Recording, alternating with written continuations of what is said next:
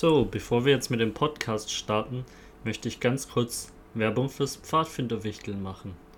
Was ist das? Pfadfinderwichteln habe ich mir ausgedacht. Ich fände es cool, wenn wir eine Art digitales Wichteln mit Pfadfindern machen, über ganz Deutschland verteilt.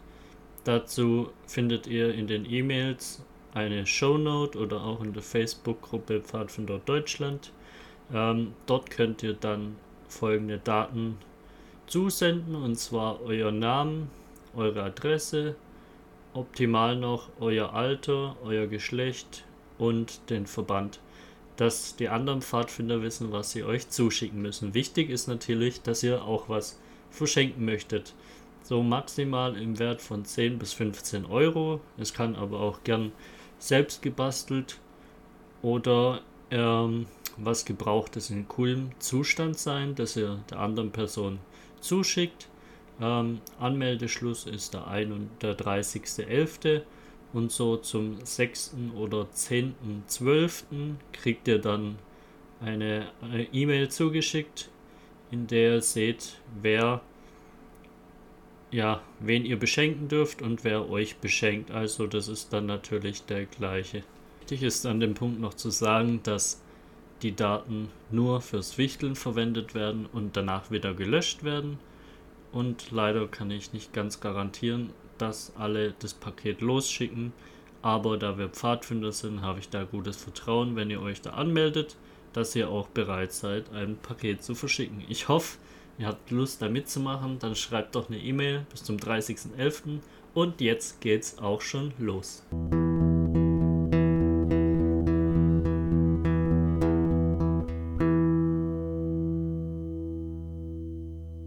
Hallo und herzlich willkommen bei der vierten Podcast-Folge. Es freut mich richtig, dass ihr wieder eingeschaltet habt. Heute habe ich meinen ersten Live-Gast. Den möchte ich auch einfach vorstellen. Das ist die Conny. Genau, Conny, hallo. Wer bist du? Wie alt bist du? Hallo erstmal. Ja, also ich bin die Conny, wie der Dennis schon richtig gesagt hat. Ich bin ähm, schon 28 Jahre alt. Ja, und äh, berufstätig auch schon. Ich bin äh, tatsächlich Lehrerin, aber vor allem mhm. auch äh, Gruppenleiterin bei den Rovern. Also die volle Jugendarbeit hier quasi am Start. Ähm, genau, mich würde mal interessieren, wie bist du zu den Pfadfindern gekommen? Also das ist schon eine Weile her. Das war 2001. Ähm, dadurch, dass ich katholisch bin, habe ich dann in der dritten Klasse meine Kommunion gemacht und es ist bei uns so gekoppelt in der Gemeinde, dass man da einmal die Ministranten kennenlernt und die Pfadfinder.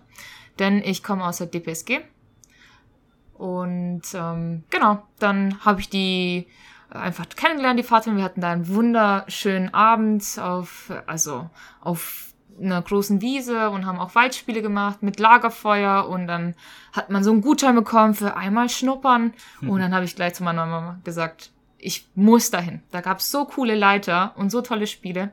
Das hat mich einfach gefesselt. Ja, richtig cool und dann ist man schon meistens dabei und hat gar nicht damit gerechnet. So, mich würde jetzt noch interessieren, was machst du beim Pfadfinden und was machen für dich Pfadfinder aus?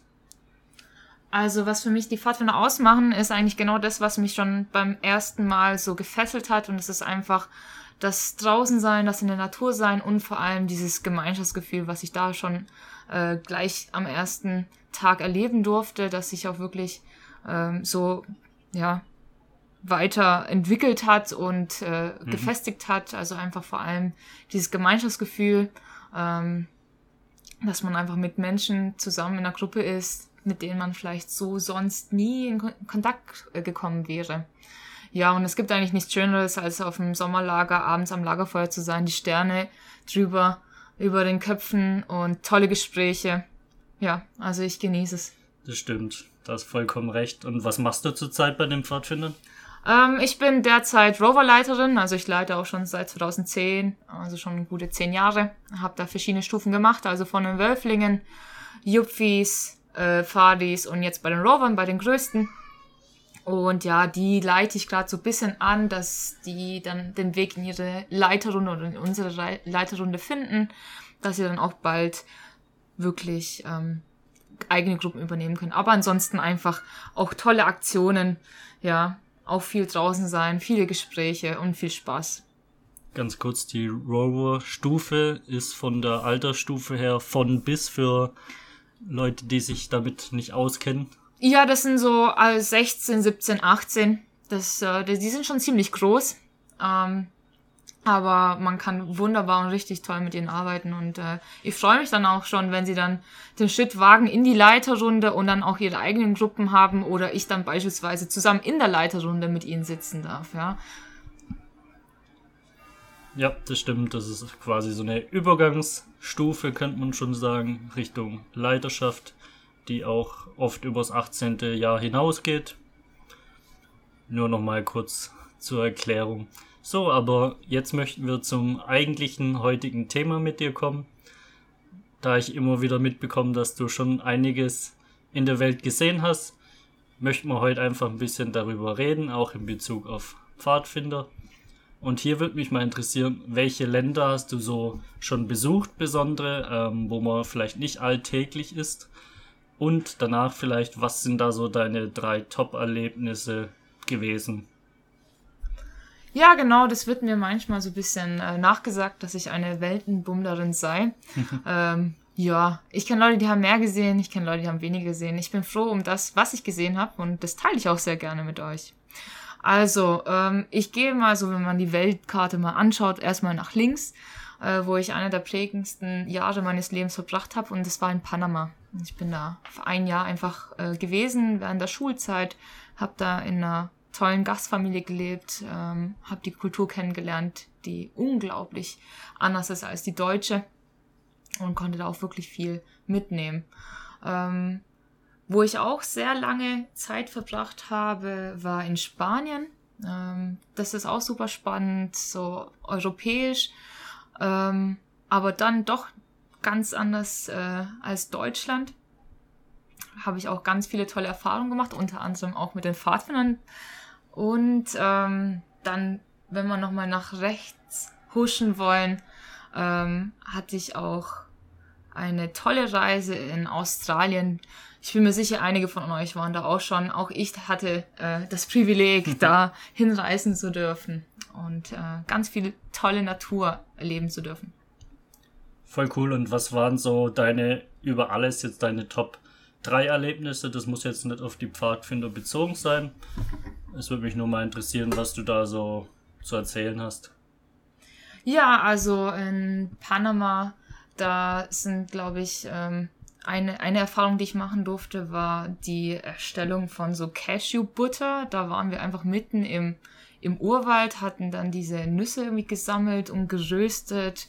Man verätzt sich so die ganzen Finger und dann ist man da mit der ganzen Familie und röstet die und, und macht die dann wieder auf und malt sie. Und am Ende bekommt dann jeder so ein Glas mit so ultra leckeren Cashew-Butter. Also wie Erdnussbutter, aber halt in Cashew-Form. Also mit Cashewnüssen.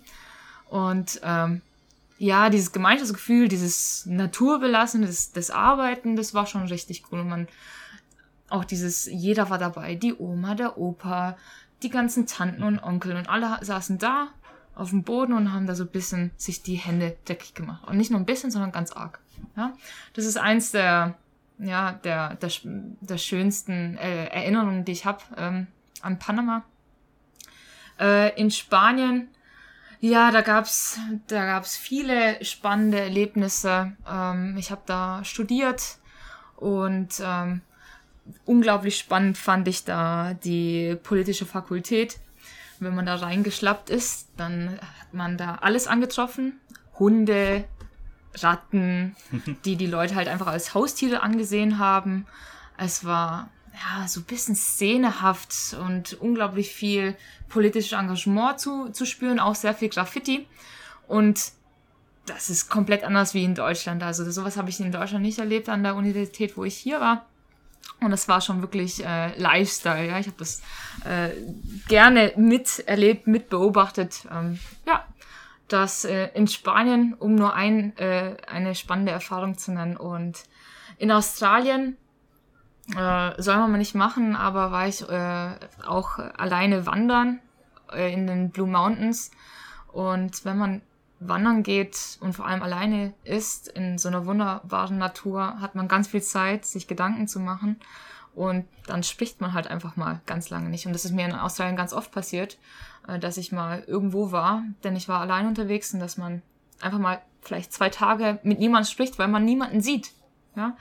Und ähm, die Gedanken für einen selber und die Natur, also unglaubliche Erfahrung, kann ich nur jedem empfehlen, mal alleine reisen zu gehen und sich so, man könnte sagen, die innere Mitte zu finden, ja.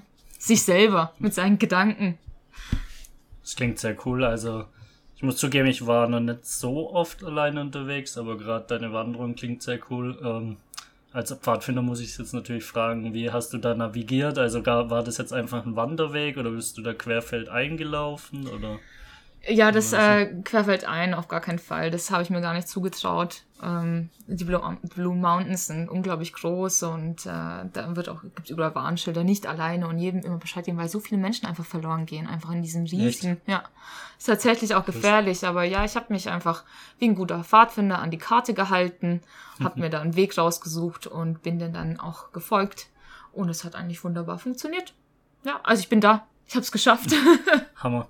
Ähm, hast du dann auch dort alleine übernachtet oder gab es da auch jetzt Stellen, wo du dann doch mit Menschen übernachtet hast, aber wahrscheinlich jetzt nicht, oder? Äh, in, den, in den Blue Mountains nicht, aber ich bin ja rumgereist und mhm. äh, meistens war ich dann entweder in Hostels, wo ich auch tolle Menschen kennengelernt habe, ähm, oder tatsächlich habe ich auch ein paar Bekanntschaften in Australien, wo ich dann auch unterkommen konnte. Oder manchmal war man halt auch einfach allein. Ja. Das stimmt. Und jetzt springe ich nur noch mal ganz kurz zu deinem ersten Erlebnis zurück. Ähm, also ich fand es sehr spannend. Also die Geschichte kannte ich auch noch nicht. Und ja, ich war auch schon einmal, durfte so das Privileg haben, ein bisschen mehr oder weniger im Dschungel zu sein. Und ich finde, das ist einfach eine besondere Erfahrung, die jeder mal gemacht haben sollte. Also das ist einfach ein anderer und wirklich lebendiger Wald. Und auch ganz cool, dass ihr dann da mit der ganzen Familie voll am Arbeiten war und da hat man auch einfach, denke ich, ein gutes Gefühl, wenn man aus der Natur sich so selber sein Essen erstreitet, sage ich jetzt mal. Genau, aber wir sind ja hier beim äh, Pfadfinder-Podcast und deswegen würde ich gerne noch deine Erfahrungen so ein bisschen mit Pfadfindern im Ausland hören. Ähm, wie sind vielleicht die Unterschiede auch kulturell oder auch in den Gruppenstunden allgemein? Und ja, was du da so erlebt hast in dem Bezug. Ja, ähm, genau. Also ich habe auch in, also auf meinen ganzen Reisen natürlich auch Pfadfinder kennengelernt. Ähm, um da vielleicht, also natürlich habe ich in Panama ein paar äh, Pfadfinder kennengelernt, in Spanien. Äh, zu Spanien komme ich auch gleich noch ein bisschen näher, da habe ich viel zu erzählen.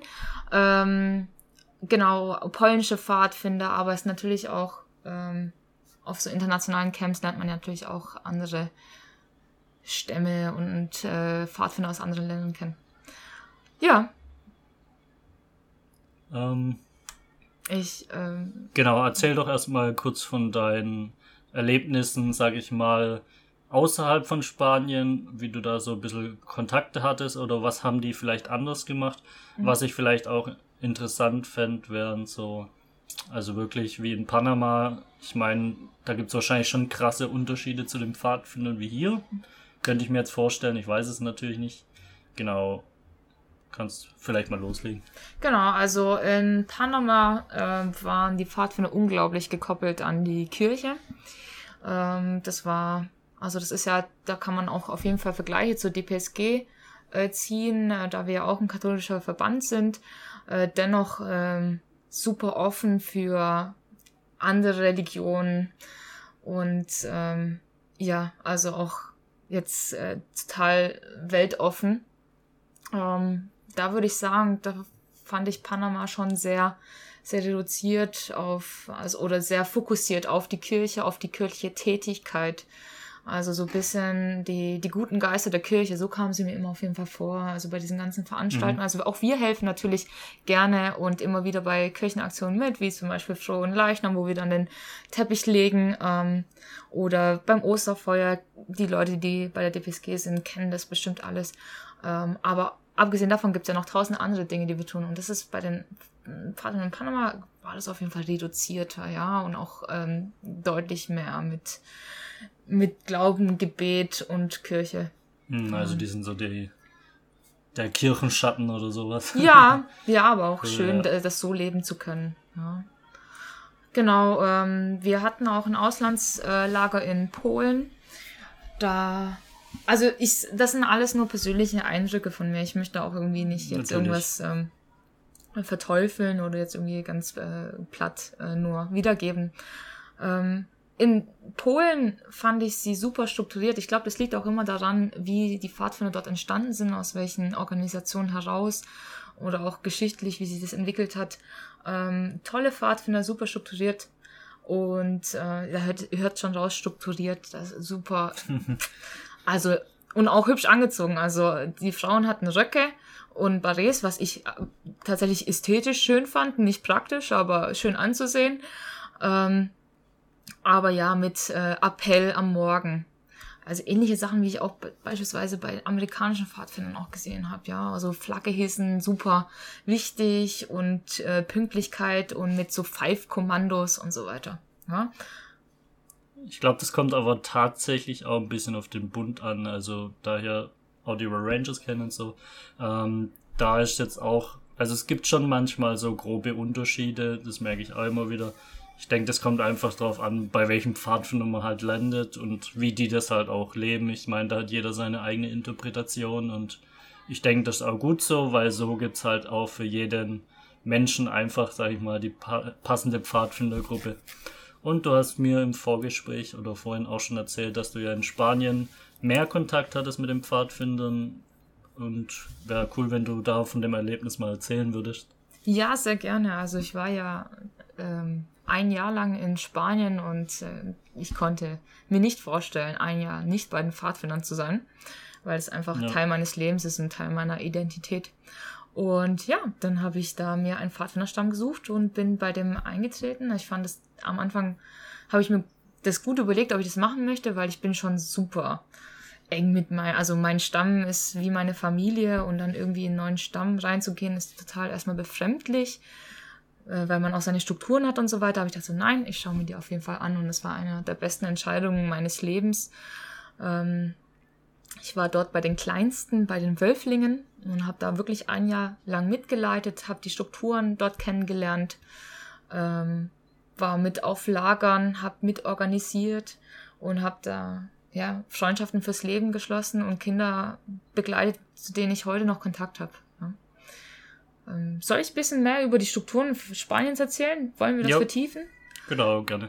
Ja, also was ich total schön fand in Spanien war, dass sie unglaublich viel mit dem Dschungelbuch arbeiten, also gerade mit Blick auf die Wölflinge. Ähm, das hat sich bei uns, also bei uns im Stamm der DPSG nicht so verankert. Ähm, Ja. Aber eigentlich ist das so, so ein bisschen der Grundgedanke gewesen, wenn man sich so das auch anschaut ähm, von den Pfadfindern. Und das haben die total toll gemacht. Also ich war K, also ich war die Schlange. und die Hauptleiterin war Akela und so weiter. Und es gab Balu und, und Hatti und das waren halt die ganzen Leiter. Und die Kinder hatten auch ihre Totem und mussten dann von äh, vom, vom Wolf zum Mensch werden. Ich glaube, du hattest darüber schon mal im Podcast berichtet. Genau, bei mir war das ja tatsächlich auch so und ähm, meine Leiterin, gerade auch die Akela natürlich, ähm, gibt's ja dann öfters. Ich habe, glaube zehn Jahre nicht gewusst, wie die heißt oder sowas mit richtigen Namen. Auch heute würde ich sie vielleicht sogar noch so nennen. Wir sehen uns zwar nicht mehr wirklich, ähm, aber ja, das ist auf jeden Fall ein sehr tolles Konzept und ich bin froh, das erlebt zu haben. Und interessant, dass die das in Spanien dann trotz den Unterschieden, sage ich mal, auch so durchziehen. Und wie war das dann mit den anderen Altersgruppen so? Ja, es gab eigentlich für jede Altersgruppe so ein kon äh, pädagogisches Konzept, äh, was auch vielleicht auch ganz spannend ist. Da darf auch nicht jeder mitmachen. Man braucht eine pädagogische Ausbildung in Spanien, sonst darf man nicht Ja. leiten. Ähm, ein schönes Konzept finde ich eigentlich. Also da ist so ein bisschen, dass man aufpasst, dass nicht jeder einfach mit Kindern arbeitet, dass man so ein bisschen wenigstens guckt, dass da pädagogische Grundfähigkeiten vorhanden sind. Ich hatte das schon absolviert in Deutschland, von daher gar kein Problem. Ähm, ja, auch in den anderen Stufen, ähm, die hießen dann zum Beispiel Rutas oder Pioneros. Ähm, die haben alle ihre Namen. Namen und dann haben sie, ähm, man hat ja auch die Kluften, also die, die Kleidung, die sie tragen, ist ja abgestimmt auf die Stufe. Das heißt, es gibt keine, wie bei der DPSG, wir sind nicht alle, also da sind wir alle braun. Da sind die Wölflinge alle alle gelb beispielsweise, ja. Und ähm, ja, das ist äh, auch so ein schönes äh, Gruppenzugehörigkeitsgefühl für die Gruppe, also für die kleine, kleine Sippe, kann man ja auch sagen. Da gibt's ja auch die, die Sippschaften dann. Mhm. Und ähm, ja, trotz, wir haben gerade viel über Unterschiede gesprochen, aber was man auf jeden Fall hervorheben muss, sind halt die ganzen Gemeinsamkeiten und die habe ich auch dort erlebt. Also dieses Gemeinschaftsgefühl, dieses ähm, Zusammenwachsen und natürlich auch eins der coolsten Sachen, die ganzen Handwerklichkeiten, die man bei den Pfadfindern lernt. Also bei denen sahen Sommerlager schon sehr ähnlich aus äh, wie bei uns in Deutschland, dass man halt seinen Kreuz, äh, Kreuzbund beherrschen musste, dass man die Bauten ja. gestellt hat ähm, und so weiter. Und zum Teil in Spanien super kreativ, also mit total schönen Sachen, also auch so mit, ja, so Bändern und so weiter fiziert. Ähm, war, war auf jeden Fall klasse. Was manchmal ein bisschen traurig war in Spanien, ist aufgrund äh, der Hitze Lagerfeuerverbot. Ganz, ganz oft eigentlich. Zum Sommerlager immer. Kein Lagerfeuer. Ja, ich denke, es ist immer ganz toll, egal wo man dann bei dem Pfadfinder ist, dass man sich trotzdem immer ja in diesem Gemeinschaftsgefühl befindet und da auch echt dann ja sich daheim find, äh, befinden kann. Und mich würde jetzt aber noch so ein bisschen interessieren, wie für dich das Ausland, was hat es für dich persönlich für eine Entwicklung und Bereicherung bedeutet? Also ich würde sagen, die größte Bereicherung war einfach die Erkenntnis, dass man wirklich dieses äh, Pfadfinder als Weltfriedensorganisation mit Blick auf das Wort Welt wirklich mal erleben kann. Mhm. Dass man diese Gemeinschaft, diese Weltgemeinschaft einfach leben und spüren kann. Ähm, und die, die weitere Bereicherung war natürlich die ganzen Einblicke in diese anderen Strukturen und man konnte das eine oder andere Gute für sich übernehmen. Ähm, auch das, was man tut, auch hinterfragen ähm, und natürlich so bestmöglich die Kinder auch ja einfach begleiten in ihrer Entwicklung. Ähm, ich glaube, dass diese, diese Vergleichbarkeit, ähm, um halt sich zu verbessern, ja, das ist auf jeden Fall eine absolute Bereicherung gewesen. Ja, richtig cool und ihr hört's ja, also Auslandsreisen oder auch längere Aufenthalte und mal einsam reisen sind auf jeden Fall zu empfehlen, haben wir heute gelernt. Und ich möchte mich bedanken, Conny, dass du als Gast heute dabei warst. Sehr gerne. Und ich hoffe, euch hat die Folge gefallen. Schaltet doch ganz nächste Mal wieder ein. Ich versuche alle zwei Wochen einen Podcast aufzunehmen, wenn ich die Möglichkeit habe. Und wir sehen uns dann wieder in zwei Wochen. Ciao, ciao.